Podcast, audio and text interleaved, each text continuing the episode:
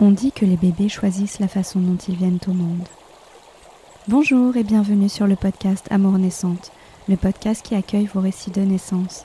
Je suis Caroline, femme, fille, mère, doula et passionnée entre autres par le fabuleux chemin initiatique qu'est l'enfantement.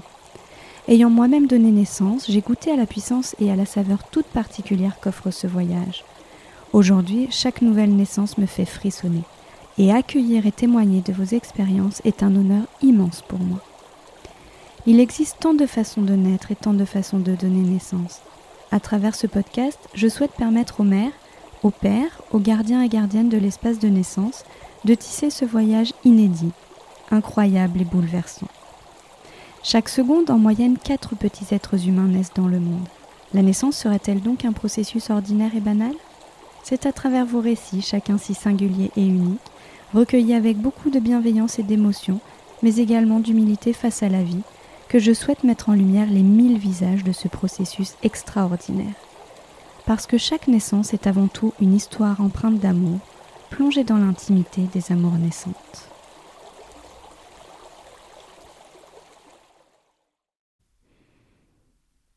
Je suis ravie d'accueillir Andrea, heureuse maman de deux enfants. La naissance de sa fille s'est déroulée en maternité après une grossesse suivie de manière classique et les examens traditionnels. Entre cette naissance et sa seconde grossesse, Andrea chemine, elle se forme comme doula et elle ose écouter ce qui vibre fort en elle. Elle ressent une grande confiance en son corps, en son bébé, en sa capacité à enfanter. Attirée par la naissance à domicile, elle se questionne cependant sur sa volonté à enfanter seule, chez elle, en toute autonomie. Aidée par une certaine pandémie mondiale, elle y voit l'opportunité de vivre sa grossesse librement, loin des examens recommandés. Une aubaine en quelque sorte. Elle se sent libre de faire ses choix. Soutenue par un conjoint très impliqué et en total accord avec elle, elle ressent une très forte prise de responsabilité en faisant ce choix. Et s'il arrivait quelque chose à son bébé? Elle nous raconte ce voyage entre liberté et grande prise de responsabilité. Bonjour Andrea. Bonjour. Tu vas bien? Ça va, merci. Merci de m'accueillir euh, dans ton podcast. Bah, avec plaisir, je suis vraiment contente de pouvoir t'accueillir et puis euh, euh, vous avez vraiment fait un choix qui est pas ordinaire de d'enfanter librement. Alors du coup, j'aimerais savoir si qu'est-ce qui vous a mené à faire ce choix, quel est votre parcours? Et qu'est-ce mm. qui vous a amené à, à décider d'enfanter librement? Alors euh, oui, donc j'ai enfanté librement de mon deuxième enfant, du coup. Euh, ma première euh, avait été née en fait. J'avais eu pour la première en fait un parcours assez classique. Elle était née donc à la maternité. J'avais eu une grossesse assez suivie, enfin classiquement suivie avec trois échographies et, des rendez-vous plus ou moins tous les mois avec mon médecin. Et, hum, et là, pour le deuxième, euh, j'avais vraiment envie d'une grossesse déjà plus libre, avec euh, moins, euh, moins d'échographie. Déjà, bon, il y a eu un parcours quand même entre les deux où je me suis beaucoup plus renseignée, encore plus que pour la première. Et en fait, j'avais du coup pour mon deuxième, ben pas trop envie de passer par le parcours classique, notamment des échographies. Je j'avais pas trop trop envie de faire les échos donc il faut savoir que c'est des échographies qui sont recommandées, qui sont pas obligatoires. En fait, aucun examen médical, euh, voilà. Et, je le précise quand même parce que voilà, tout le monde ne sait pas. Enfin, en France, euh, on croit souvent que ces échographies-là sont euh, sont obligatoires, alors qu'en fait elles le sont pas. Elles sont recommandées. Et pour ma part, j'avais envie justement de bah, de beaucoup plus nous laisser de, de, de liberté à ce niveau-là, de pas suivre ces recommandations-là, et de mhm. pouvoir vivre une grossesse euh, beaucoup plus douce, euh, disons, dans le sens où je voulais pas me stresser en fait avec euh, un tas d'examens médicaux. Ah voilà, qui peuvent avoir justement ce côté un petit peu stressant parfois. Et puis notamment ça a été le cas parce qu'en fait au tout tout début du coup de cette grossesse, bah, j'ai quand même fait le, le, test, tu sais, la prise de sang pour la, la trisomie 21 du coup. Euh, et en fait, mes, mes taux, ils étaient euh, vraiment limite en fait de, tu vois, par rapport à leur euh, leur fourchette, ils étaient vraiment tout en haut de la fourchette, vraiment limite de la d'être voilà dans un dans, dans, dans la partie où il faut faire plus d'examens du coup. Et en fait, ma médecin m'avait dit, bah, ça serait bien qu'on refasse la deuxième prise de sang, qui vient chercher d'autres marqueurs et tout ça pour voir euh, et tout ça. Et, euh, et, en fait, entre les deux, j'ai réfléchi. Donc là, j'étais déjà à trois mois de grossesse parce que c'était un bon trois mois dépassé même. Euh, et en fait, j'ai réfléchi entre les deux. Puis après coup, je lui ai dit, mais non, en fait, je vais pas faire cette deuxième prise de sang parce que de toute façon, même s'il y avait une trisomie 21, vu le terme auquel j'en suis, je, je n'avorterai pas. Donc en fait. Mmh voilà, je, je, j'ai fait le choix du coup à ce moment-là déjà de pas euh, continuer en fait euh, euh, le mmh. parcours, on va dire médicalement préconisé. et c'est hyper bien tombé en fait puisque deux trois jours plus tard on était confinés pour le premier confinement ah du, du Covid donc donc c'est, c'est très bien tombé en fait j'ai voilà donc ça c'était mars 2020 c'est vraiment aller dans mon sens en fait. J'ai pas tant que ça cherché à ne pas être médicalisée, c'est juste que effectivement on a vécu un contexte là de de mars à, juin, juillet 2020 qui était hyper euh, voilà, qui était confiné en fait, clairement. Mmh, Je peux pas dire d'autres mots. On peut profiter de cette occasion pour pas sortir de chez toi, pas faire d'analyse, pas faire d'examen. C'était parfait. Exactement, exactement. Ça m'a donné, ça m'a vraiment euh, répondu à mon besoin de euh, ne mmh. pas ne, pas faire d'examen. Donc euh, finalement, vu qu'on pouvait pas sortir étant donné qu'on était confiné, je, je n'ai pas fait ni échographie, ni prise de sang pour la pour la, la toxoplasmose, mhm. ni euh, voilà quoi que ce soit d'autre, ni rendez-vous médicaux tous les mois, etc., etc. Donc j'avais fait uniquement cette première écho qui va de pair avec euh, la première euh, la prise de sang donc pour la, la, trisomie 21. Et ça a été le seul examen et en fait après ça j'ai plus rien fait d'autre. donc on savait pas si c'était une fille, un garçon, on savait juste qu'il y avait un seul bébé, qu'il était bien dans l'utérus, qu'il n'y avait pas de souci à ce niveau-là. Ça vous suffisait comme information du coup? Ouais, voilà, ça nous suffisait parce qu'on avait besoin juste d'être sûr. Moi, c'était aussi, euh, voilà, notre souhait d'être sûr qu'il y avait ben qu'un seul bébé, que euh, a priori ça allait, euh, ça allait bien, que tout était relativement normal au vu de des, des courbes et de leurs de leurs chiffres. voilà, c'était notre souhait de savoir que que ça allait et qu'on n'avait pas besoin de d'en ouais d'en savoir plus pour pouvoir enfanter chez nous librement. Hmm. Et comment vous avez vécu euh, enfin, Je pense qu'il faut une sacrée dose de confiance et, se laisser euh, porter aussi par son intuition, ses ressentis. Comment vous avez euh, accédé à ça? C'est quelque chose que vous aviez déjà en vous? Vous êtes fait accompagner? En fait, je crois que c'est venu assez vite après la grossesse de Garance. Je pense que donc j'ai été enceinte à peu près vers ses deux ans quand elle avait deux mhm. ans. Euh, donc déjà, quand elle avait à peu près un an, j'ai commencé à me dire que j'aimerais bien un accouchement euh, libre. Euh, un accouchement à la maison, ça c'était sûr, en fait. Euh, l'accouchement libre, c'est c'est venu un peu plus progressivement, mais c'était quand même déjà là dès le départ parce que ben je vis dans une région où il n'y avait pas vraiment d'accompagnement à, à AD, donc avec une, mhm. une sage-femme à domicile. Du coup, je me suis pas trop posé la question pour ça finalement. Et en fait, je me suis dit, bah voilà, j'étais assez convaincue qu'on est capable, euh, nous les femmes, mmh. d'enfanter nos bébés. Et du coup, je voilà, mon parcours de doula m'a aidé aussi forcément et m'a soutenu vers ça parce que j'ai donc cheminé pendant deux ans, un bon deux ans, euh, mmh euh, voilà, avant d'en arriver là. Mais quand même, voilà, c'était déjà ouais, fort ancré en moi que ce serait à la maison et que probablement ce serait seul.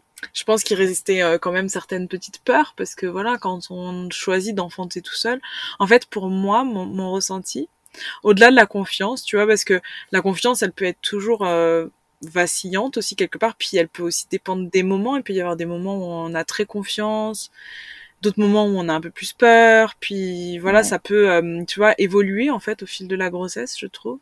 En tout cas, euh, voilà, pour ma part, ça a évolué. Mais en fait, quand j'ai fait ce choix de, de l'enfantement libre, en fait, ce que vraiment j'ai ressenti, c'est la prise de responsabilité qui pour moi a été très très forte.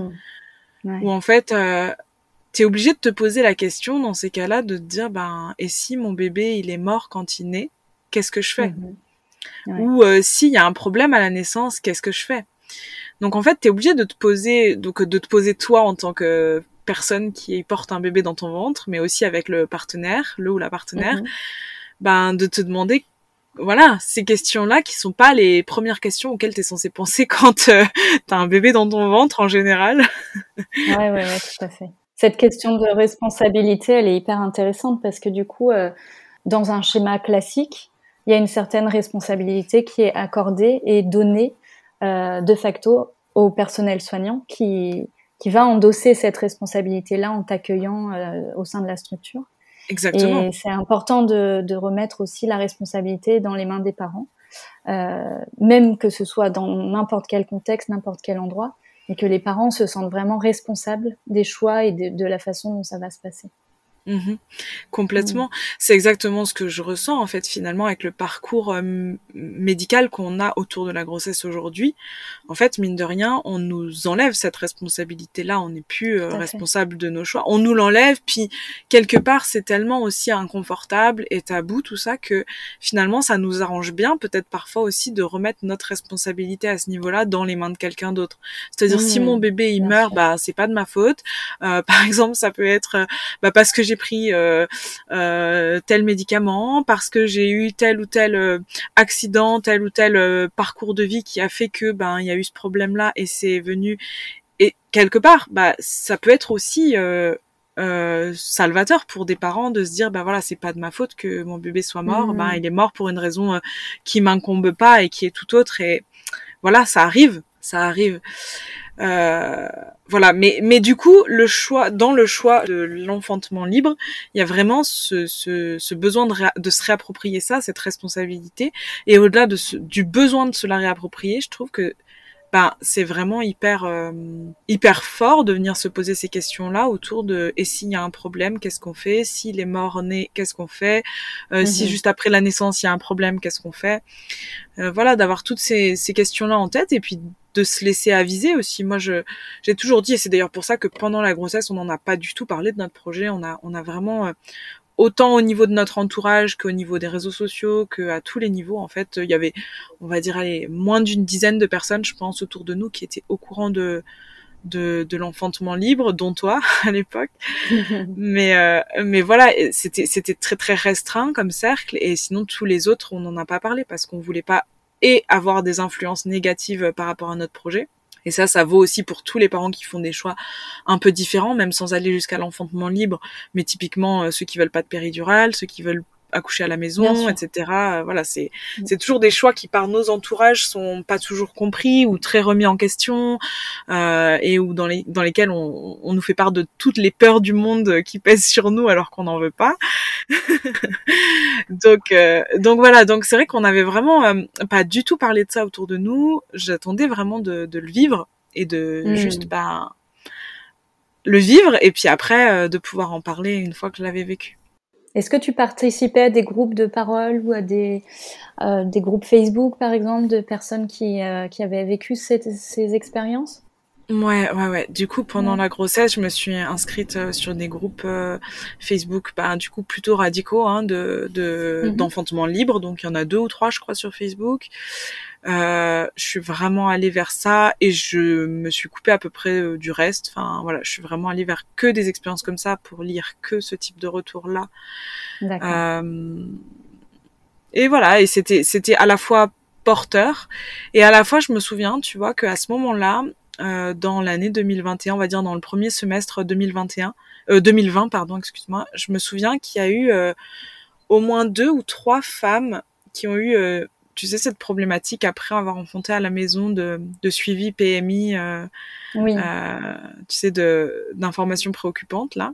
Tout à fait. Ouais. Et je me souviens qu'à l'époque, ça m'a même, euh, tu vois, un peu stressée. Et je, je me rappelle vers mai-juin, m'être dit bon bah, faut que je me coupe un peu de tout ça parce qu'en fait, euh, ça amène pas que du positif, même s'il y avait des récits très positifs de femmes qui avaient du coup enfanté seules euh, chez elles, etc. Et que euh, grosso modo 90, 95, 98% étaient assez positifs.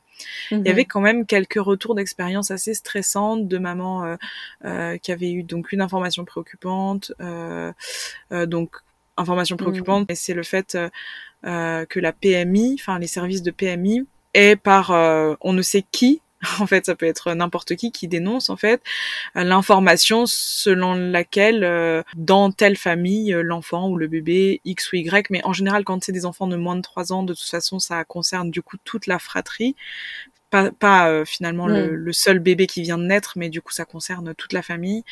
Euh, L'information selon laquelle cet enfant-là ou les enfants de cette fratrie pourraient être en danger. Ça. Euh, voilà. Et donc du coup les services euh, PMI se déplacent, font une enquête, etc. Et parfois les mamans bah, sont euh, embêtées plus plus, sont embarquées. Enfin voilà, il y a eu quand même, je me souviens en 2020 au moins deux, je crois, mamans qui avaient été, qui avaient eu ces soucis-là. Tout à fait. Donc c'était un tout petit peu stressant. Euh, mm. Et donc on a vraiment, vraiment, vraiment euh, focus sur nous, sur notre projet, sur notre bébé. Et, euh, et voilà. Et du coup, en finalité, oui, je me suis euh, entourée de ça, mais voilà, il faut savoir s'entourer quand c'est positif de ce genre de, de récit et de ce type de groupe, mais aussi savoir s'en s'en détacher. Je crois quand euh, ça devient euh, nocif ou qu'on sent que l'énergie est plus positive. Euh. Oui. Mm. Ouais, ouais, et ça vaut pour tous les groupes Facebook d'ailleurs, euh, ouais, pour exactement. tous les entourages, pour, tous les réseaux, les... ou les... oui c'est ça. c'est ça. Dès que c'est plus positif ou qu'on ressent justement que notre intuition nous dit ouais détache-toi de ça, c'est que ouais. c'est qu'il faut le faire. C'est valable, euh, c'est valable pendant la grossesse, mais pendant toute euh, toute notre vie en fait. À un moment donné, quand tu sens qu'il y a un truc qui bloque ou mm. ou que tu sens plus, bah, il vaut mieux s'éloigner et voilà. Des fois, ça fait du bien. Mm, T'as raison ça. de le préciser. tu vois, des fois, on peut tellement, tu sais, ressentir que, que ces groupes nous soutiennent, nous aident, nous portent, nous donnent confiance, qu'on a comme une espèce de loyauté euh, à devoir, tu vois, continuer de ben, lire euh, sur ces groupes ou de partager sur ces groupes et tout, même si c'est pas que du positif à 100 ou 200%. Et du coup, ouais. je trouve que bah, c'est parfois difficile justement de faire le choix de couper à un moment donné ou de s'en défaire un petit peu ou de ou de mm. voilà.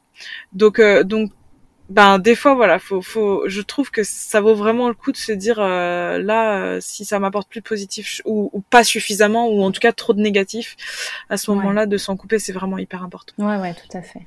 Donc, tu as vécu ta grossesse dans, dans la confiance. Vous êtes resté dans votre bulle avec ton, ton compagnon et, et, ta fille. Et puis, eh ben, on s'est vu nous euh, au mois d'août lors d'une retraite que tu co-organisais et tu étais vraiment vraiment enceinte, si bien qu'on se demandait euh, si euh, on n'allait pas assister à la naissance de ce bébé. et t'étais en fait à quelques jours vraiment de d'enfanter. Est-ce que tu veux bien nous dire comment comment ça ça a démarré? Euh, oui, oui, oui, j'étais à quelques jours et, et, et, heureusement, on va remercier Marion sur ce coup-là qui a eu un très très bon feeling puisque à l'époque où on a ben, créé la retraite, on a mmh. euh, bah, démarré en fait la communication, ça devait être au mois de mars plus ou moins euh, 2020. Euh, et en fait, à cette époque-là, la retraite devait avoir lieu du 24 au 28 août. et euh, en mois d'avril, je sais plus, euh, avec le Covid, les confinements, tout ça, euh, la femme qui tenait le gîte nous dit qu'il y a une période qui s'est libérée plus tôt en fait, donc du 14 au 18 août. Mmh. Euh, ce qui fait qu'on a modifié notre com et euh, Marion me dit oui oui c'est c'est quand même plus sécuritaire oui bon si tu veux bon, si peu mon bébé étant prévu pour le 10 septembre je suis assez confiante mais si tu veux on le met du 14 au 18 août et, euh, et en fait, on a donc déplacé cette fameuse retraite du 14 au 18 août. Et nous avons très bien fait puisque ce bébé est donc né dans la nuit du 24 au 25 août. Incroyable. Euh, voilà, alors euh, alors du coup bah donc il y avait effectivement cette retraite euh, du 14 au 18 euh, où c'était voilà la folie hein, je, je crois que je, je me levais à, 6 heures à 6 heures du matin, je me couchais à 1 heure ou à 2 heures du matin avec entre les deux beaucoup de choses. Mais euh, mais ça a mm. été hyper porteur pour moi de vivre en fait, euh, même si c'était pas du tout autour de euh, la grossesse et de la naissance, euh, ce qu'on mm -hmm. ce qu'on vivait, c'était une retraite avec beaucoup de douleur malgré tout, mais quand même c'était c'était pas le, le, la thématique. En tout cas, c'était hyper porteur aussi pour moi en tant que en tant que femme qui allait bientôt accoucher, d'être entourée de femmes et de vivre ce moment-là. Ouais. j'en ai, j'en garde vraiment un souvenir très très précieux en fait et très et très fort, surtout de notre danse endiablée, un de ces soirs. et puis, et puis bon, bah, je pense que ça, ça, ça démarre véritablement à ce moment-là parce qu'en fait, euh, bon, mon corps, euh, il était, je pense, euh, il a été bien mis à l'épreuve en fait par cette retraite en termes de fatigue et de de sollicitation en fait, euh, mine de rien, toute la journée. Donc on, on, en a reparlé avec Marion après on se dit bah est-ce que s'il n'y avait pas eu la retraite comme ça sur ces dates-là est-ce que j'aurais vraiment accouché le, le, le 24 août on ne le saura jamais? On saura jamais ouais il n'empêche que que pour moi, tu vois, le relâchement qui a eu lieu post-retraite euh, au niveau de mon corps, mm. et du coup, je me souviens que pendant trois jours, je crois que j'ai dormi quasiment jour et nuit. Enfin, c'était vraiment euh, hyper euh, intense. Euh, et en fait, je pense que le relâchement post-retraite en mode bon, ça y est, ça c'est fait. Maintenant, tu peux venir quand tu veux, a dit, euh, a, a, vraiment déclenché en fait, je pense le, le processus et, et a fait que effectivement, ça s'est mis en route. Euh, donc ça commence là, oui, ça commence là. Et puis euh, euh, donc beaucoup de repos en fait les jours qu'on suivi parce que j'étais littéralement épuisée et que je me souviens qu'on a été malade juste après la, la retraite. ma fille et moi, on mhm. était vraiment malades, un gros gros rhume, à tel point qu'à l'époque, je me souviens qu'on s'est demandé si c'était pas le Covid. Enfin voilà, il y avait ah encore tellement d'inconnus en fait autour de cette histoire de Covid. Enfin c'était assez mhm et en plus de son impact sur les femmes enceintes, sur les bébés, enfin c'était très très voilà. En tout cas, euh, on était très malade et, et du coup on, on s'est beaucoup reposé. Et en fait, euh, le 24, bah évidemment, comme à mon habitude, je n'étais pas en congé mat visiblement. J'avais une dernière séance photo euh, à faire. Je partais avec une famille euh, faire un pique-nique et une séance photo euh, le 24 au matin et à midi. Et en fait, euh, le 24 matin, je me lève avec euh, une ou deux contractions. Là, je me dis bon, ok, euh, ça s'annonce, mais bon, ça va commencer tranquille. Ça avait pas fait comme ma fille où là, ça a été, tu vois, des, des contractions tous les quarts d'heure, vraiment régulières et tout ça.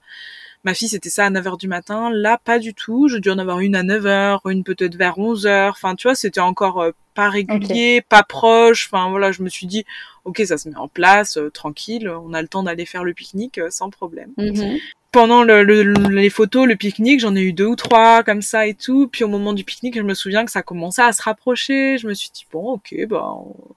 enfin pas non plus tous les quarts d'heure, hein. ça restait quand même peut-être une toutes les demi-heures, 45 minutes ou toutes les heures. Donc euh, je me suis dit bon voilà on va voir comment ça avance. on rentre à la maison dans l'après-midi et puis en fait euh, le on n'avait pas toutes les affaires de prête. euh, notamment nous n'avions pas de bassine. Je voulais acheter euh, deux bassines pour pour le placenta. Mm euh, et puis au cas où quoi en fait. Donc euh, on n'avait pas de bassine et puis je voulais aussi euh, un plaid pour bébé. Je sais pas pourquoi j'avais fait une fixette sur acheter un plaid pour bébé alors qu'on en a plein à la maison, mais je voulais qu'il ait le sien en fait, tu vois. Et et du coup, je, je, je, je, dis à mon chéri, ben il faut qu'on aille chercher et le sel aussi pour le lotus. Je crois qu'on l'avait pas. Hmm, tu vas nous expliquer après ce que c'est le placenta lotus du coup. Ouais, donc du coup on part faire des courses vers quelque chose comme 18 heures euh, on achète les bassines, le plaid, le sel, euh, les choses qui nous manquaient quoi en fait pour euh, pour la naissance. Et quand on rentre, évidemment, on rentre peut-être il était 19 heures passées, euh, je sais pas, vers 20 heures, ça se met en route. et là, mm. ouais, tous les quarts d'heure ou toutes les 10 minutes, tu vois, les contractions. Là, je me suis dit bon, ok, c'est que là, ça se met vraiment en route. Et en même temps, c'était encore très très supportable. Euh, c'est un moment à 20h là où j'ai offert à ma fille, donc qui avait deux ans et demi, sa petite boîte euh, de grande sœur. Je lui avais préparé une petite valisette avec euh, avec euh, des bouquins, avec je crois qu'elle avait des petites gommettes, il y avait plusieurs petits trucs, mmh. une poupée, une poupée de chiffon. On avait fait voilà plusieurs petits choix de de nouveautés, livres, jouets pour elle. Et en fait, il y avait aussi un appareil photo, un petit appareil photo compact que j'avais, euh, que, qui me, voilà, qu'on n'a pas acheté spécialement, mais que j'avais et que je me suis dit, je vais lui offrir comme ça. Elle prendra des petites photos et ce sera cool, euh, voilà.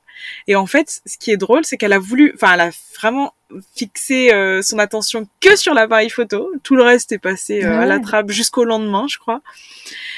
Et en fait, elle a, elle a pris l'appareil photo, puis elle a commencé à faire des photos, ce qui fait que toutes mes photos de pendant pendant euh, les, les, contractions et tout ça, c'est des photos qu'elle a fait elle euh, ah, avec son petit appareil. Donc ouais, c'est un super beau souvenir. On a des des photos euh, à moitié floues, mais mais voilà, c'est tellement porteur de souvenirs que j'en ah suis trop contente. Puis quand elle les revoit, elle dit "Bah tu vois là, maman, elle avait des contractions parce que j'étais sur le ballon puis que j'étais en train de gérer une contraction."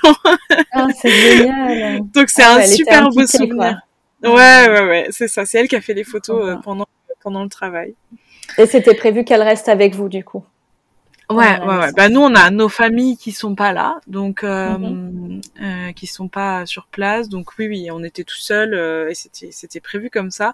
D'autant qu'elle est petite. Elle était petite. Elle avait elle avait deux ans et demi. Elle dormait mhm. pas sans nous. Euh, elle était encore à l'été. Euh, enfin voilà. Donc mhm. Du coup, c'était pas possible pour nous. Euh, puis elle a jamais, elle est jamais allée dormir chez qui que ce soit d'autre, à part chez ma maman. Mais elle a jamais dormi, euh, tu vois, toute seule euh, chez des voisins ou quoi. Donc voilà, elle était vraiment avec nous. Et mais par contre, tu vois, c'est rigolo que tu, tu poses cette question parce qu'en fait, elle était inclue dans le projet de naissance à la maison, mais dans ma tête, elle serait pas là au moment de la naissance. Tu vois, je l'ai jamais vraiment visualisée avec nous dans l'espace de naissance, au sens où pour moi, j'étais quasiment sûre que j'allais enfanter la nuit. Et en mhm. fait, euh, je pensais qu'elle dormirait en fait à ce moment-là. Donc euh, c'était vraiment pas, euh, voilà, on savait mhm. qu'elle serait avec nous chez nous, mais pas là au moment de la naissance de son frère. Et c'est comme ça que ça s'est passé au final. Non sans mal, mais mais c'est comme ça que ça s'est passé. Euh, donc oui, je, je, gère les contractions du coup à ce moment-là, euh, voilà, sur le ballon. Il est, on est entre 20h et 21h. On a, je me souviens qu'on a vraiment un super beau coucher de soleil dans la maison à ce moment-là. C'était, oh, c'est un vraiment beau souvenir en fait, cette lumière qu'on avait. Mmh. Et euh, et là, je gère vraiment tranquillement. Euh, je me souviens que, que mon compagnon, il, il, préparait le repas. On a, on a dû manger quelque chose. Je me souviens que c'était pas très facile pour moi de manger parce que les contractions commençaient quand même à, à piquer un peu certaines. Donc euh, voilà, mhm. j'avais pas trop trop envie de manger, mais en tout cas, euh, voilà, il avait préparé le repas. On a mangé. Et en fait, euh, après, il est assez rapidement parti pour s'occuper d'elle, pour la, la, la, changer, la mettre en pige et aller la coucher.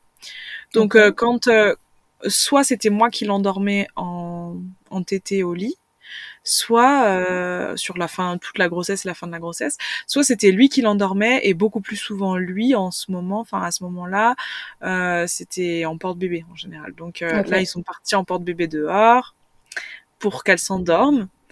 Et donc elle s'est endormie, puis il l'a ramenée à la maison et il l'a mise dans son lit. Sauf que elle s'est réveillée au moment où il l'a déposée.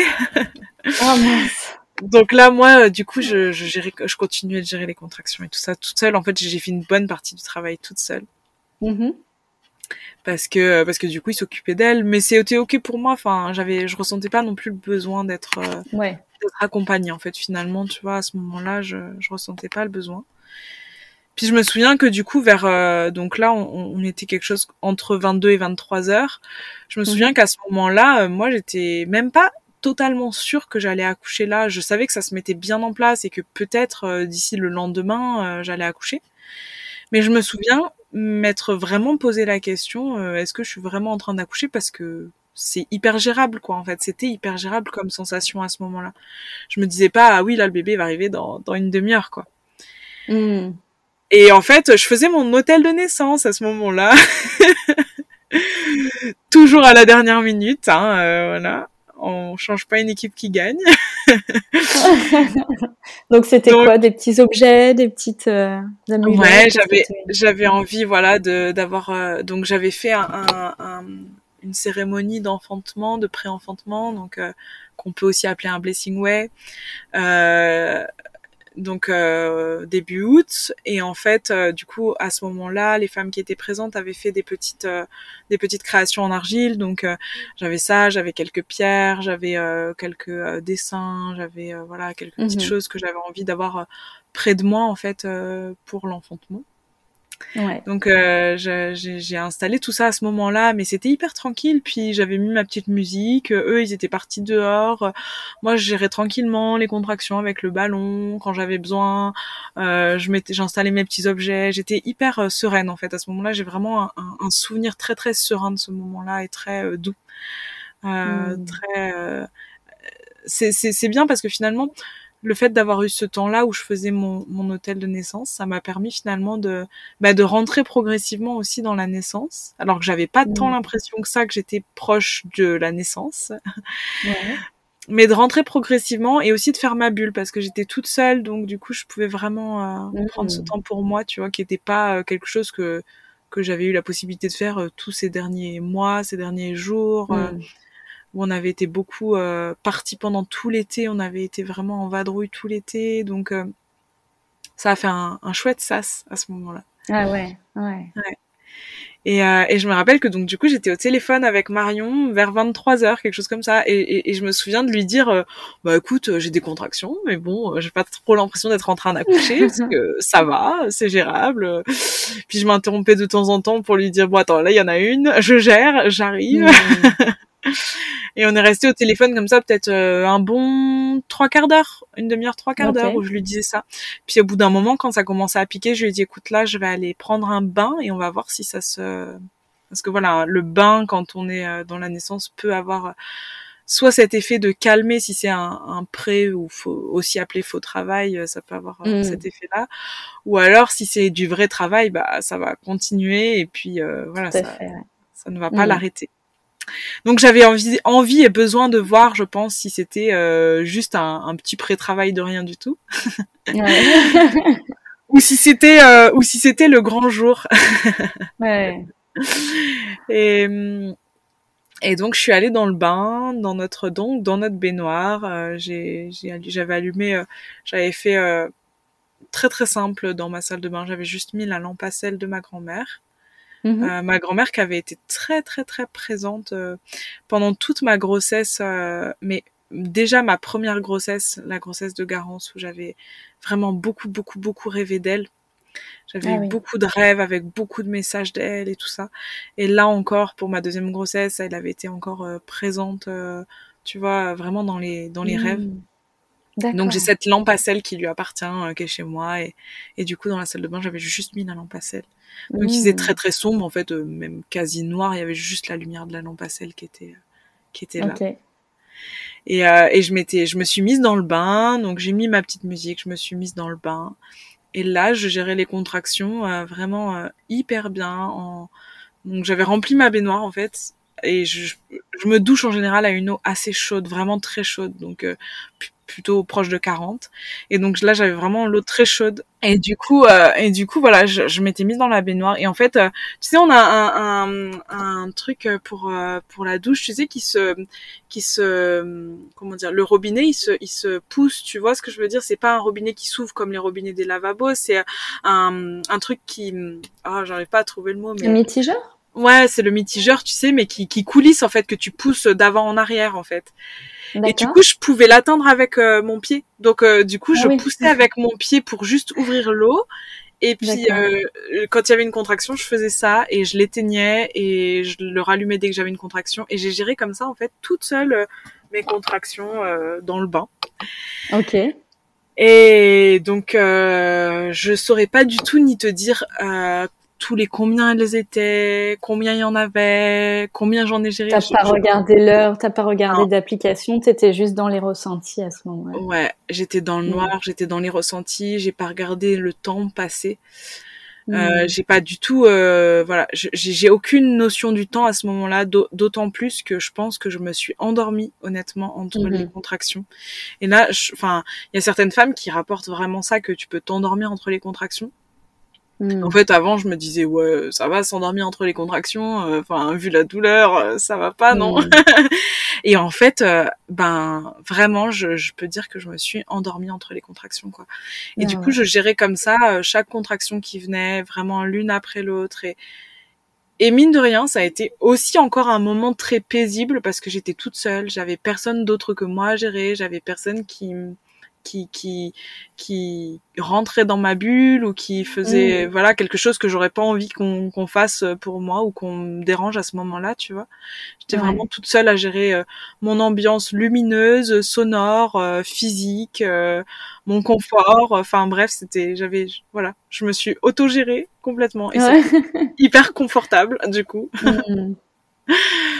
Et mine de rien aussi, tu vois, personne qui me parlait, tu vois, j'y repense, tu sais, sur cet aspect confort sonore, tu vois, ben, personne qui me parlait, genre, euh, est-ce que tu veux ci, est-ce que tu veux ça, est-ce que tu, est-ce que tu voudrais te mettre plutôt comme ci, plutôt comme ça, mais en Mm. fait, enfin, juste laisse-moi faire, en fait, je vais, je vais faire ce que j'ai envie, comme j'ai besoin, et, et, et tellement bien de, de pas avoir à se justifier ou à répondre à qui que ce soit à ce moment-là, c'était, oh, vraiment, genre, Ouais. je, je, ouais, tu vois, j'en garde vraiment un souvenir pour ça, euh, euh, de réel confort en fait. Du coup tu vois de de pas avoir à répondre de pas avoir à parler de pas avoir à m'exprimer de pas avoir à à Mm. user de l'énergie dans un truc euh, qui qui n'est pas euh, utile. Voilà. Donc j'ai tout géré comme ça. Et puis mon conjoint donc quand ma fille s'est réveillée il est reparti avec elle mais en voiture. Donc en fait il est parti euh, parce qu'elle s'endormait aussi en voiture. Donc il est reparti l'endormir en voiture. Et quand il est revenu euh, donc j'étais dans le bain en train de gérer comme ça et donc là, il m'a dit, Mhm. bah, elle dort. Il l'a laissé dormir dans la voiture, tu vois. Il lui a juste mis un plaid et on a dit, bah, on ira la chercher euh, plus tard, quand euh, Ouais. le bébé sera né, tu vois.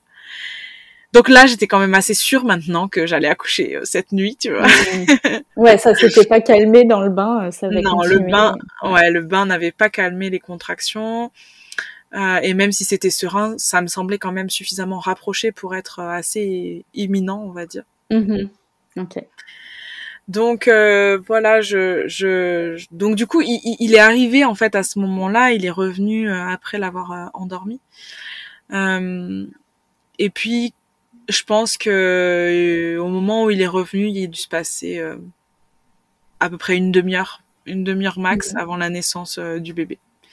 Ah ouais. Donc euh, ouais, donc euh, du coup, il est et revenu. tu savais qu'il était parti, du coup, il t'avait dit qu'il partait Ouais, ouais. en voiture. Et t'as pas eu peur de, tu, tu sentais que c'était doux, tu t'as pas eu peur d'accoucher hein, Non. sans qu'il soit présent? Non, en fait, euh, déjà, je je sais pas pourquoi, mais dans ma tête, je préférais presque qu'il soit pas là, même si- au risque qu'il soit pas là pour la naissance, Mhm. Plutôt que ma fille soit là et me demande euh, 50 000 choses. Ouais, Je sais ouais. pas pourquoi, mais dans ma tête, elle pouvait pas être là et, et juste être là et peut-être euh, regarder ou être là sans rien demander. En fait, dans ma tête, elle allait forcément interagir avec moi ou vouloir interagir avec moi. Hmm. Et j'avais juste pas la force, en fait, de, de, de devoir interagir. Ouais. J'avais vraiment besoin de protéger mon espace, ma bulle, euh, tu vois, de rentrer un peu vraiment dans cette euh, dans cette femme louve, tu vois, euh, un peu sauvage en Mm. fait. Hein. Et et j'avais vraiment besoin de ça. Donc même si aujourd'hui je, je tu vois je me dis après coup bah pourquoi elle aurait pas pu être là sur l'espace de naissance? Pourquoi? Bah je pense que à ce moment-là dans ma vision c'était juste pas possible en fait donc Ouais. vraiment je préférais qu'il soit avec elle qu'elle soit ben comblée dans ses besoins euh, affectifs Mm. et qu'elle soit euh, choyée par lui euh, quitte à moi être toute seule mais tu vois je, je ressentais vraiment que voilà j'avais j'avais Ouais. besoin de ça C'était juste comme ça, ouais. Ouais. Mhm. Ouais, ouais. Donc j'ai vraiment non pas eu peur du tout au moment où en fait euh, il, il me l'a dit en fait il m'a envoyé des messages et je pense que avant d'aller dans le bain j'ai dû voir son message qui disait qu'il repartait en voiture. euh. Donc je Mhm. le savais oui oui qu'il était parti. J'étais pas voilà je j'étais pas dans l'incertitude ou quoi que ce soit mais Ouais. après il part jamais il part jamais très loin donc euh, il y, il y avait pas enfin voilà il y avait Mhm. pas de problème mais mais voilà j'étais sereine en tout cas parce que je savais que elle elle était euh, on s'occupait d'elle donc euh, c'était Mhm. c'était bien comme ça. Alors, il a eu euh, le droit de rentrer dans ta bulle, du coup, quand il est revenu? Ouais. et ben écoute, il est revenu, puis c'était c'était agréable parce que du coup, euh, bah lui, il m'a, il, il- je pense que j'ai j'ai pas beaucoup de souvenirs quand même de ce moment-là parce que finalement, il a été assez court le moment où il était avec Mhm. moi avant la naissance du bébé. Euh, mais je pense qu'il m'a versé de l'eau dessus, enfin tu sais, en prenant l'eau du bain, puis il m'a versé de l'eau dessus, puis je pense que c'est allé très vite. Enfin, je, je, me souviens de quelques caresses, câlins dans les cheveux, tu vois. Enfin, mais Mhm. mine de rien, c'est allé vraiment vite, quoi. Dans, dans ma tête, il y a eu quelques contractions, puis peut-être je pourrais te dire quatre ou cinq, tu vois, pour moi. Et après, le bébé est né, tu vois, en sa présence, Ouais. quatre ou cinq en sa présence, tu vois. Mhm. Et du coup, il était là, donc il est parti. euh, ben, en fait, il était là, mais sans être là, parce qu'en fait, il est venu. Ah oui, c'est pour ça peut-être aussi que j'ai peu de souvenirs avec lui, c'est que il est venu. euh, et puis il m'a dit, bah attends, je vais réinstaller du coup la partie salon parce qu'en fait, initialement, j'avais pas prévu d'accoucher dans l'eau. En vrai, ça, il faut que je le dise parce que tout le monde, enfin, souvent on pense que les accouchements à domicile, ça se fait tout le temps dans l'eau, et en fait, c'est pas forcément le cas. Il y a plein de femmes euh, qui Mhm. accouchent à la maison euh, sur un sûr. matelas, qui accouchent par terre, qui accouchent à quatre pattes, qui accouchent, euh, voilà, peu importe. Et en fait, j'avais pas du tout prévu d'accoucher dans l'eau. C'était pas mon souhait. Je suis vraiment allée dans le bain pour gérer les contractions, mais dans ma Mhm. vision, j'avais prévu, tu vois, de ressortir du bain et Mhm. euh, de donner naissance euh, à l'extérieur, tu vois, de, de l'eau. Ok. J'avais vraiment, alors que en y repensant, il y a beaucoup beaucoup de signes euh, pendant ma grossesse qui me faisaient dire que j'allais accoucher dans l'eau. Mais tu vois, je l'ai su et je l'ai analysé que après. Mais sur le moment, vraiment, dans ma vision, je pensais pas du tout que j'allais accoucher dans l'eau. Mhm. Et c'était pas prévu comme ça. On avait prévu euh, tout. Tu vois, on avait mis des couettes au sol avec une alaise pour protéger et tout ça pour que ça soit dur mais un peu douillé à la fois. Enfin, tu vois que ça soit pas Mhm. non plus dur comme le carrelage, mais en même temps pour que ça soit euh, ben, facile de me de m'appuyer contre le sol. Ben, il fallait pas, je voulais pas non plus accoucher sur le canapé, donc euh, du coup on avait préparé un espace au sol et tout ça. Ouais. Et donc il est reparti finir de préparer cet espace au sol là. Donc en fait il est venu me dire qu'il était revenu, mais il est reparti dans le salon Mhm. euh, finir de préparer l'espace, puis mettre le radiateur euh, euh, parce qu'on avait donc euh, on était en plein mois d'août donc le chauffage a été éteint mais tu vois euh, on avait quand même prévu un radiateur d'appoint et ça je le conseille à tous les parents de prévoir un radiateur d'appoint parce que quand on est en plein travail ou juste après la naissance, on peut vraiment avoir des écarts de température hyper importants en termes de ressenti, même si la, température reste la même. Mais nous, on peut avoir euh, très très chaud ou très très froid ou enfin voilà, c'est et on le maîtrise pas. Puis d'une minute à l'autre, ça varie. Donc euh, Mhm. donc voilà, donc euh, donc euh, on avait prévu un petit radiateur, donc il a mis le radiateur, il a installé le lit pour qu'on puisse s'installer euh, tous les quatre ensemble dans le lit après. Enfin voilà, il est il est reparti finir de préparer finalement le, le cocon. Puis il est revenu, puis voilà, et donc il revenait, il repartait. Donc en fait, on a vraiment eu très très peu de temps ensemble à ce moment-là. Mhm. Et après, il était vers moi, et là, il y a une contraction euh, qui a explosé la poche des os.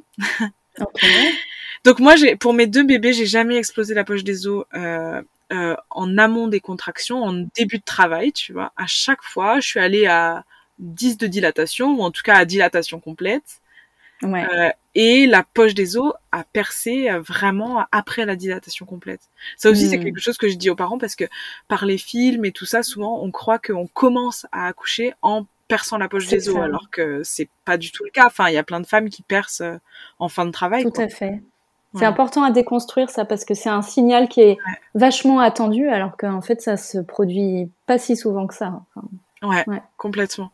Et c'est même, euh, enfin moi je trouve même que tu vois c'est rassurant que quand ça se produit pas parce qu'en fait tu sais que la, la bulle du bébé elle reste intacte, que t'as Mhm. pas de risque tu vois en termes d'infection, que t'as pas de risque en termes non plus de, euh, tu vois, enfin par rapport euh, entre guillemets à la glissade du bébé, tu vois. Euh, Mhm. Même si je sais que le voilà le, le liquide se, recon- se reconstitue en permanence quand on en perd, mais c'est vrai que moi j'étais confortable à l'idée que tu vois le, le, le liquide permet aussi au bébé de glisser au dernier moment. tout à Et fait. du coup, ouais. le fait de Mm. percer en fait la poche euh, vraiment au moment où le bébé doit naître, ben, Mm. dans ma vision en tout cas, ça, ça, ça facilitait euh, sa naissance. Ouais. Euh, au Mm. dernier moment. Donc, euh, donc voilà. Donc du coup, j'ai eu une grosse grosse contraction qui perce la poche des os. Et puis là, je, vraiment dans la baignoire, je sens le. Ah ouais. ouais ouais, j'ai vraiment senti le. C'était impressionnant vraiment la vague que ça a fait. Alors tu vois cette image de vague. Ouais. là, ça a Mm. vraiment fait une vague dans la baignoire. Euh, et là, waouh, c'est c'est- c'est fou parce que jusque là j'étais hyper sereine, mais là Mhm. je m'attendais pas à ce que ça perce la poche comme ça. Et puis euh, il y a eu, c'est, je peux pas dire que c'était de la panique, mais à l'intérieur de moi il y a eu un petit coup de, Ah, mais j'avais pas du tout prévu d'accoucher là. Comment fait? Ah ouais. Et du coup, et du coup je dis à mon compagnon, ben euh, il faut que tu m'aides, je vais me mettre sur le côté, il faut que je me lève, puis il faut que je sorte de la baignoire. J'avais vraiment en tête, il faut que je sorte de la baignoire parce que c'était pas prévu que j'accouche là en fait. Et là, t'étais allongée ou t'étais à quatre pattes dans la baignoire du coup? J'étais allongée. J'étais allongée, enfin semi-allongée, tu vois, cette position un peu euh, améliorée de gasquet, tu vois. La mhm. position comme quand on est dans un bain et qu'on prend son bain adossé euh, à la baignoire, tu vois. Et, euh, et en fait, le truc, c'est que euh, juste après, enfin la contraction d'après, j'ai senti la poussée réflexe. Donc en fait, j'ai hmm. Pas pu sortir du bain. euh, c'était pas le moment. C'est pas le bon moment. non non, là c'était pas le bon moment. J'aurais pas voulu qu'il naisse non plus entre la baignoire et le carrelage. Tu vois, là c'était pas non plus confortable. Ouais. Euh, donc euh, du coup. Du coup, en fait, j'ai dit à mon chéri, ben non, en fait, ça va être dans l'eau parce qu'il n'y a pas le choix là, c'est tout de suite. et je hmm. m'attendais à ce qu'il y ait aussi peu de temps entre ben, je gérais, tu vois, des contractions comme ça de manière régulière. Puis d'un coup, il y a eu euh, la contraction de poche des os qui s'est percée. Puis la mhm. contraction d'après, c'était la poussée réflexe. Et puis deux mhm. contractions plus tard, il était là, en fait. Mais je m'attendais pas à ce que ça aille si vite, en fait, dans le laps de temps entre euh, Mm. entre la poche des os et, et sa naissance, c'est vraiment allé très très vite et du coup j'ai pas pu envisager même de sortir. Je lui dis bah il faut que je sorte et en fait la contraction est revenue et j'ai eu immédiatement la poussée réflexe. Donc bah pour expliquer la poussée réflexe, la poussée réflexe c'est simplement euh, euh c'est une poussée qu'on ressent euh, quand le bébé euh, va sortir du coup et est sur le point de sortir. Euh, c'est pas toutes les femmes qui la ressentent. Je crois que c'est quelque chose comme 70-80% des mm-hmm. femmes c'est quelque chose qu'on ressent en général quand on n'est pas sous péridurale ou alors péridurale probablement très faiblement dosée. Parce que du coup c'est vraiment moi je l'explique euh, souvent aux femmes comme euh, l'envie irrépressible de vomir comme, comme comme quand on a une, une intox alimentaire en fait. Pour moi c'est exactement la même chose que cette sensation là c'est une envie irrépressible euh, de faire sortir et donc, bah, quand on doit, euh, voilà, quand on a une intox alimentaire, c'est c'est par le haut et là c'est par le bas. Mais c'est vraiment pour moi exactement la même sensation en fait. Et du coup, j'ai ressenti ça tout de suite et donc euh, j'ai poussé une première fois, une deuxième fois et puis il était dans la baignoire avec nous quoi.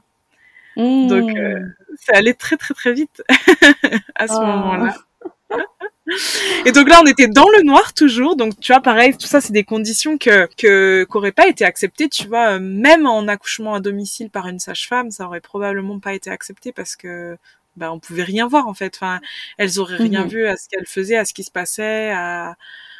Donc euh, on était vraiment vraiment trop dans le noir, tu vois. Enfin, enfin pas pour nous, mais pour elles, oui. ouais, ouais, ouais.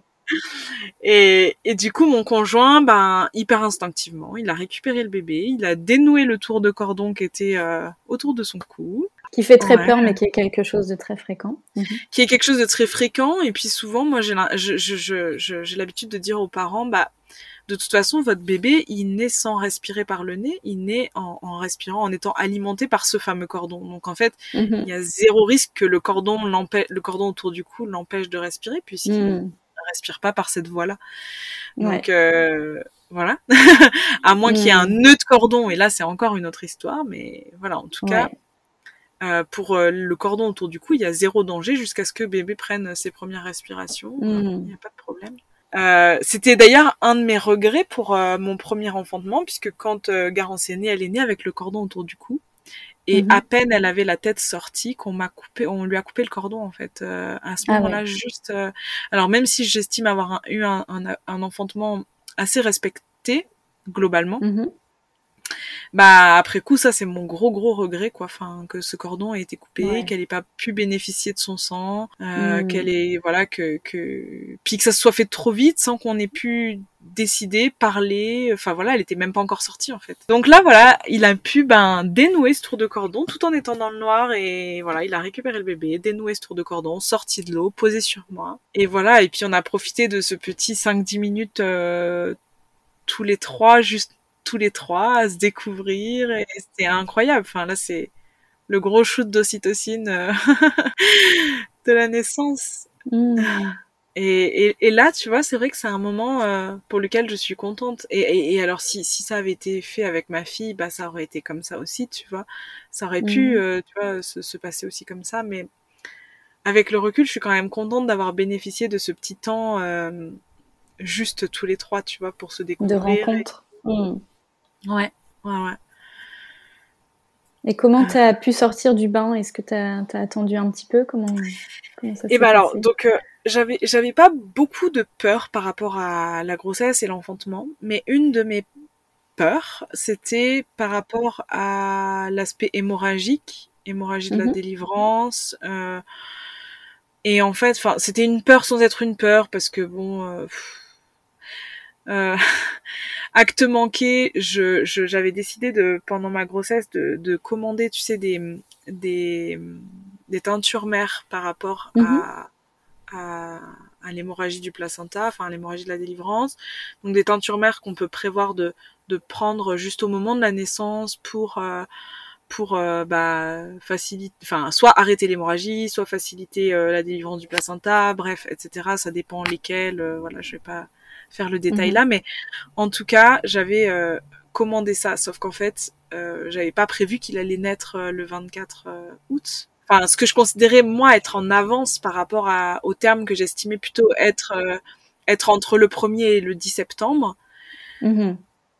Euh, et du coup, euh, et du coup, on n'avait pas reçu euh, les teintures mères. Euh, on les a ah, reçues deux jours après sa naissance, en fait, tu vois. D'accord. Et, et, du coup, du coup, bon, j'avais pas les teintures mères, donc bon, bref, ça, enfin, c'était bah, peut-être un acte manqué, c'est que j'en avais pas besoin. Après, j'étais très philosophe sur le fait que si je les avais pas, c'est que j'en aurais pas besoin.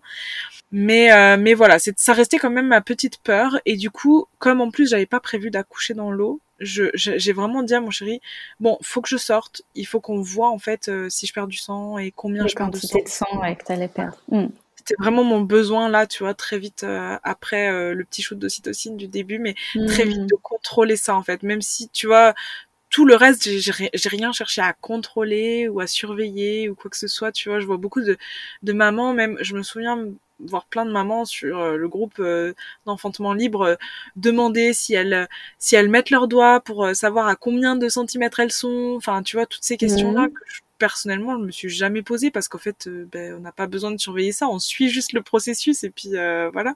Hmm.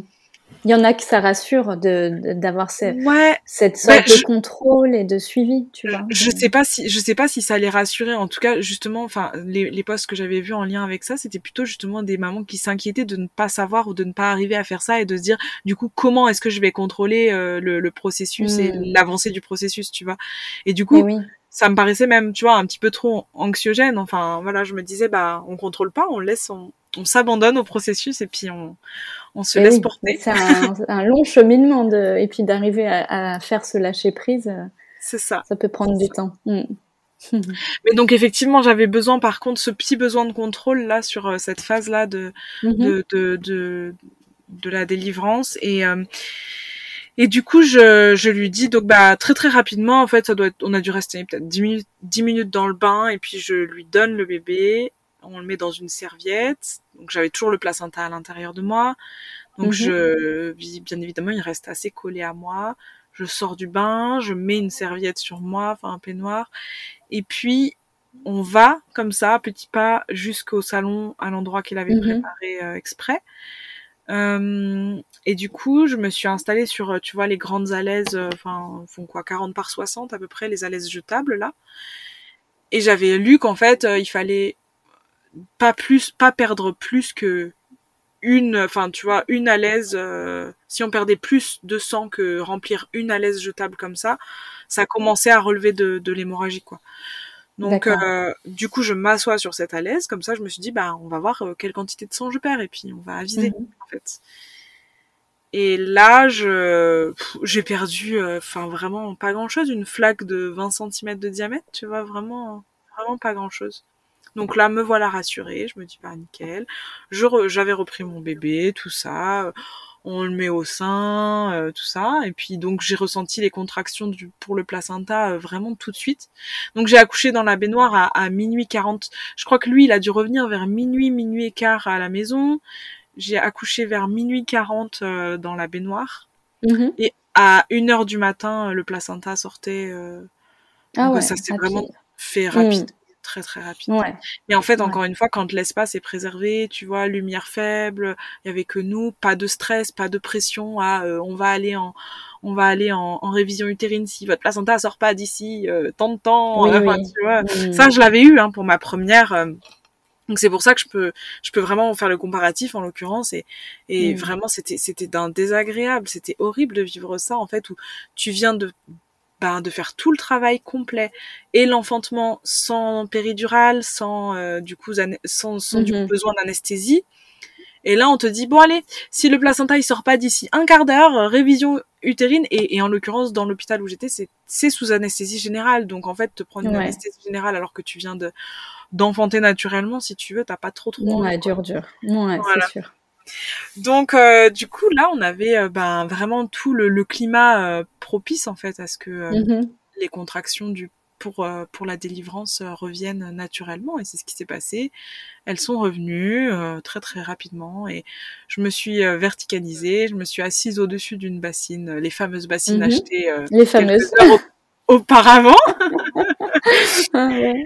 Et voilà, et, et en, deux, en une ou deux poussées, enfin je me souviens plus très bien en détail, mais le placenta a été sorti, on l'a regardé, on avait déjà regardé celui de Garance en fait à l'époque.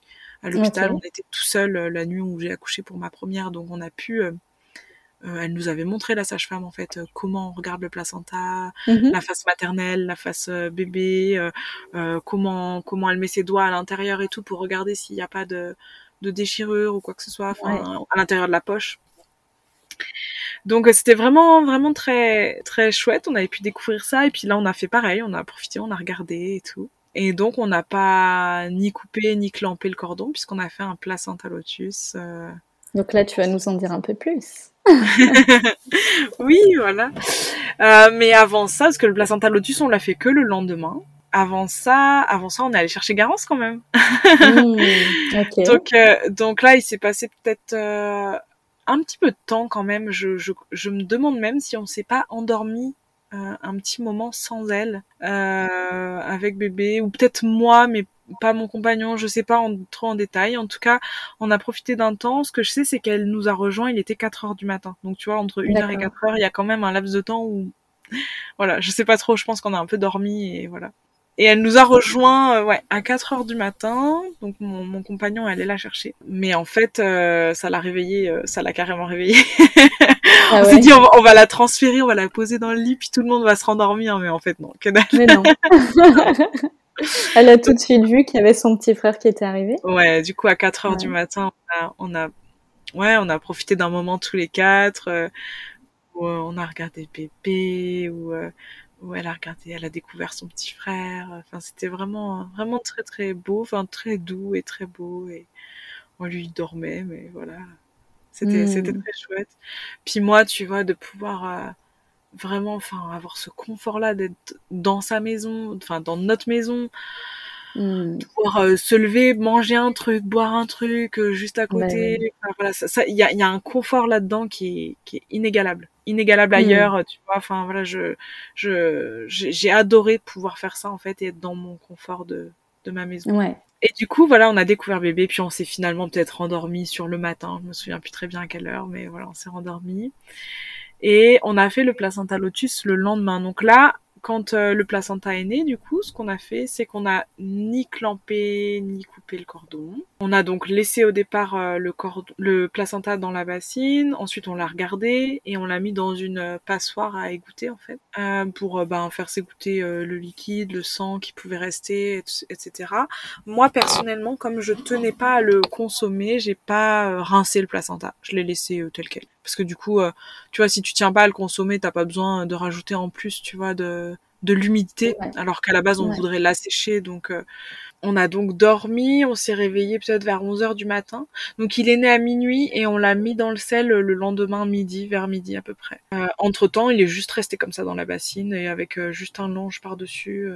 Et donc le lendemain, on a fait ça tous ensemble. Le lendemain midi, on s'est installé. Euh, ma fille, elle avait trop hâte parce qu'elle savait qu'on avait acheté euh, le sel exprès. Enfin voilà, elle avait trop trop hâte de faire le placenta lotus. Donc le placenta lotus, c'est le fait de de mettre le placenta euh, en salaison en quelque sorte. Hein. Donc c'est Mhm. donc euh, un panier dans lequel on met des langes de coton, on met du- une couche de sel, on met le placenta, on peut mettre des herbes aussi, enfin voilà, ça dépend la saison, puis selon ce qu'on a dans le jardin ou à disposition, mais en tout cas nous on avait donc mis du sel et ensuite on pose le placenta Et sur le placenta, ensuite, on recouvre de sel et on peut remettre des herbes, des fleurs, des pierres, on met ce qu'on a envie, en fait, ce qui fait sens pour nous euh, aussi spirituellement. En fait, euh, bah, spirituellement, c'est Quantique Mama, donc, euh, enfin, moi qui est la première que j'ai vue faire son placenta lotus, donc pour Emrys, qui dit que que le, le, placenta lotus aide le bébé à s'incarner complètement sur Terre, puisqu'on mm. dit que le, le, le, placenta est le jumeau spirituel du bébé, donc euh, c'est finalement euh, l'organe qui, qui a grandi avec lui euh, dans le ventre pendant toute la grossesse, qui lui a permis aussi de grandir en faisant les échanges avec la maman. Et du coup, pour moi, c'était vraiment important en fait de l'honorer. et du coup, je sais pas. En tout cas, moi, j'avais pas envie de le consommer et j'avais vraiment envie de faire le placenta lotus complet. Euh, mhm. donc le placenta lotus, on laisse le bébé relié à son placenta via le cordon, donc on ne, on ne coupe pas, on ne clampe pas, et on le laisse sécher en fait naturellement le cordon jusqu'à ce qu'il mhm. tombe et qu'il se décroche euh, du bébé. Il va se détacher tout seul. De mhm. lui-même, voilà. Et souvent, en général, ça, ça, dure à peu près 3 à 5 jours euh, pour qu'il sèche et qu'il se détache. En tout cas, la plupart des mamans rapportent ça. Ouais. Nous, il a été long. Il a duré neuf jours, notre lotus. ah ouais. Ah oui, neuf jours, ouais, c'est rare que j'entende aussi. Ouais, bah, c'est le plus long que j'ai vu. J'en ai pas vu d'autres euh, aussi longs que ça. Mais si tu veux, je pense que comme on a beaucoup bougé pendant toute cette grossesse, pendant pendant tout l'été qui a précédé sa naissance, on a vraiment beaucoup bougé. Je pense, enfin, je dis tout le temps que je pense qu'il avait vraiment besoin qu'on se pose avec lui et qu'on se pose vraiment. Ah oui, parce que évidemment, ça empêche de, de bouger. Tu es obligé de rester dans un dans ton cocon euh, parce que tu, tu sinon tu trimbales le panier avec le placenta, le bébé. C'est ça, bah, le lotus, ça force beaucoup à se poser bah, dans les cultures euh, sud-américaines et même en Asie, Inde, Chine, etc. Les mamans euh, en postpartum se posent hein, réellement, donc Tout à fait. sont servies dans leur lit, elles restent vraiment au chevet du bébé. Euh, ce qui n'est pas trop encore euh, inscrit culturellement chez nous quoi. C'est c'est vraiment pour le moment euh, bah, d'autant plus qu'avec mine de rien la maternité ça n'aide pas et ça ne facilite pas ça dans le sens où ben t'es à un endroit pendant euh, 3 4 5 jours puis ensuite ben tu dois bouger de cet endroit et aller retourner dans ton, dans ton chez toi donc en fait forcément ça facilite pas ce côté où bah tu vas ton bébé il va naître à un endroit puis tu vas juste rester dans cet endroit et rester là pendant euh, tant de jours euh, euh, avec le bébé. Alors que ben du coup le placenta lotus pour moi ça facilite vraiment ça. Je pense qu'il avait vraiment besoin qu'on se pose avec lui qu'on se pose autour de lui que mmh. maman se pose vraiment.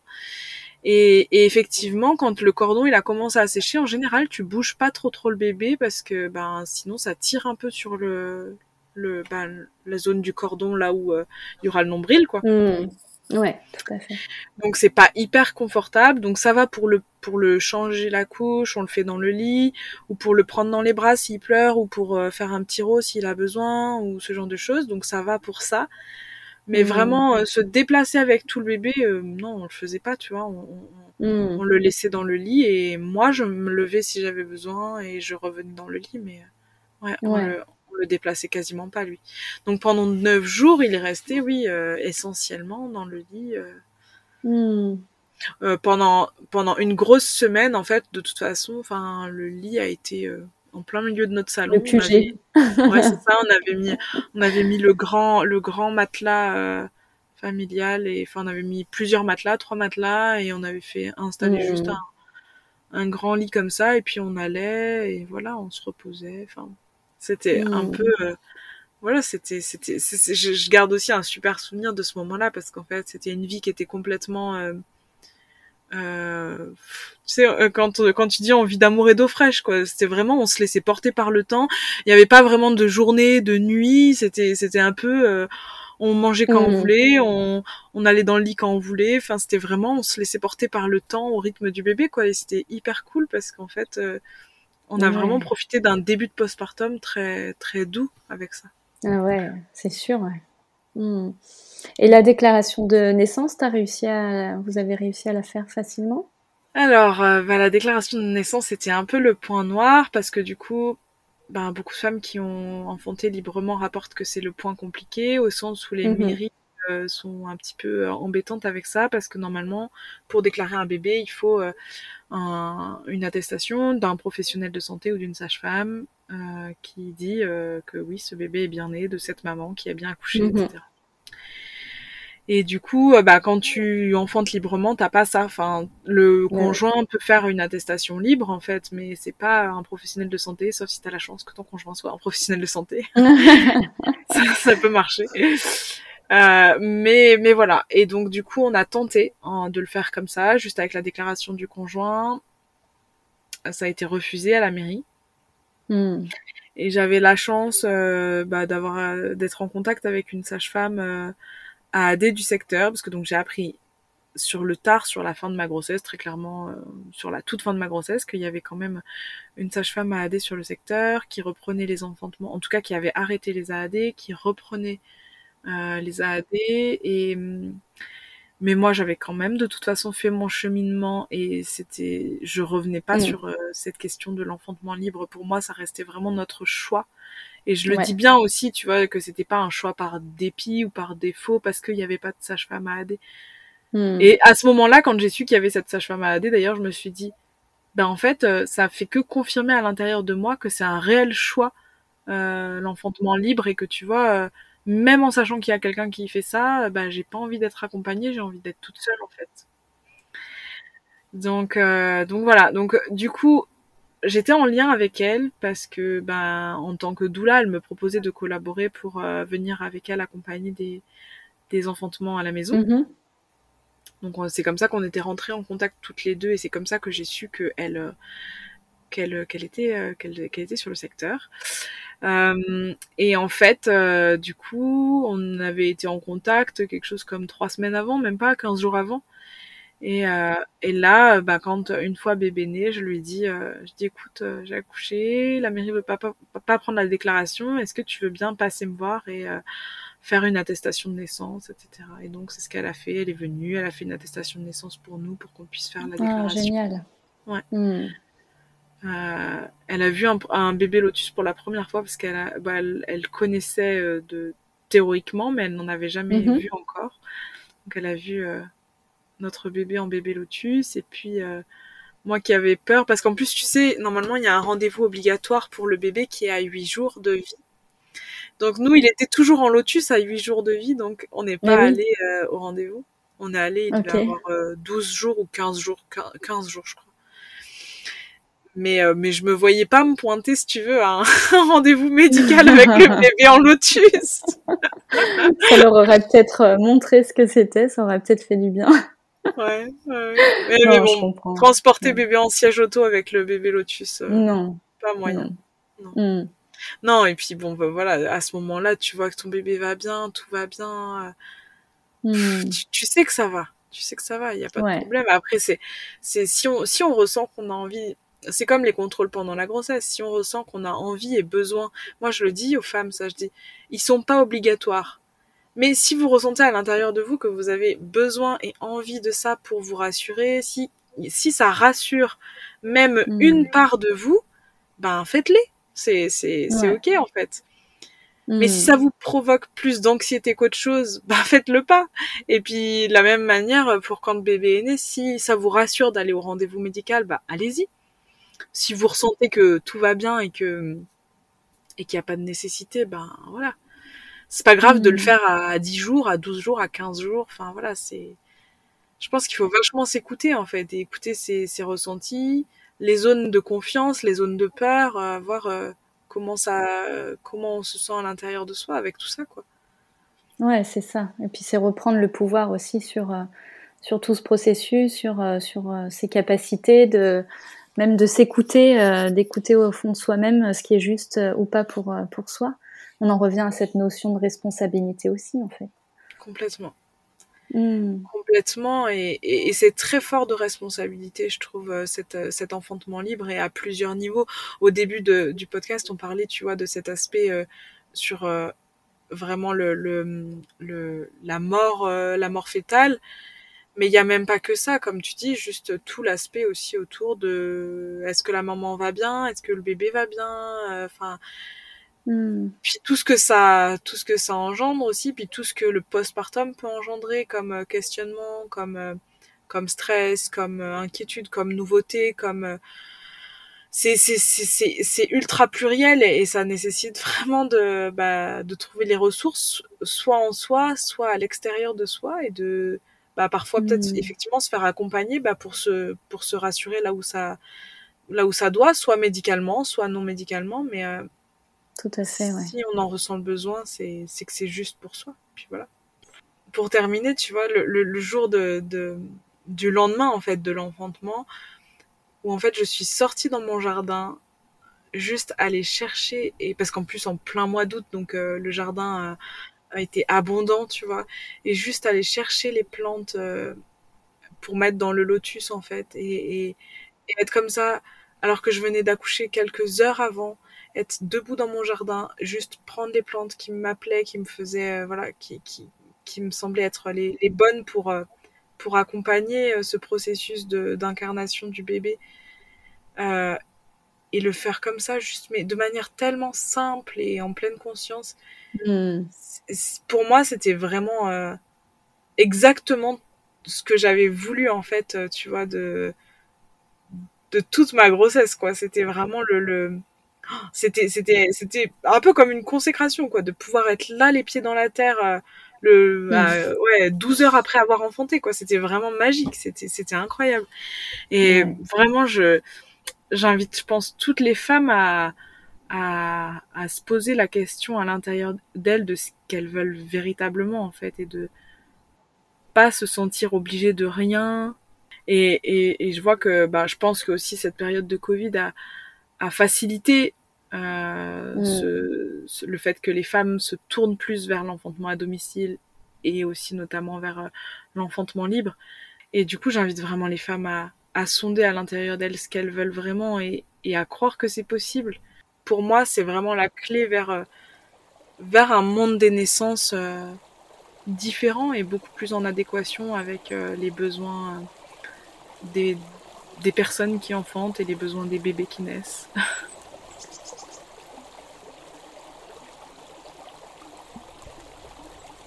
J'espère que cet épisode vous a plu et qu'il vous a touché. Il raconte une histoire de naissance, singulière et unique comme elles le sont toutes au final. Si vous avez aimé, n'hésitez pas à partager le podcast et à le soutenir en le notant et en commentant sur votre plateforme préférée. À très bientôt pour une nouvelle histoire d'amour naissante.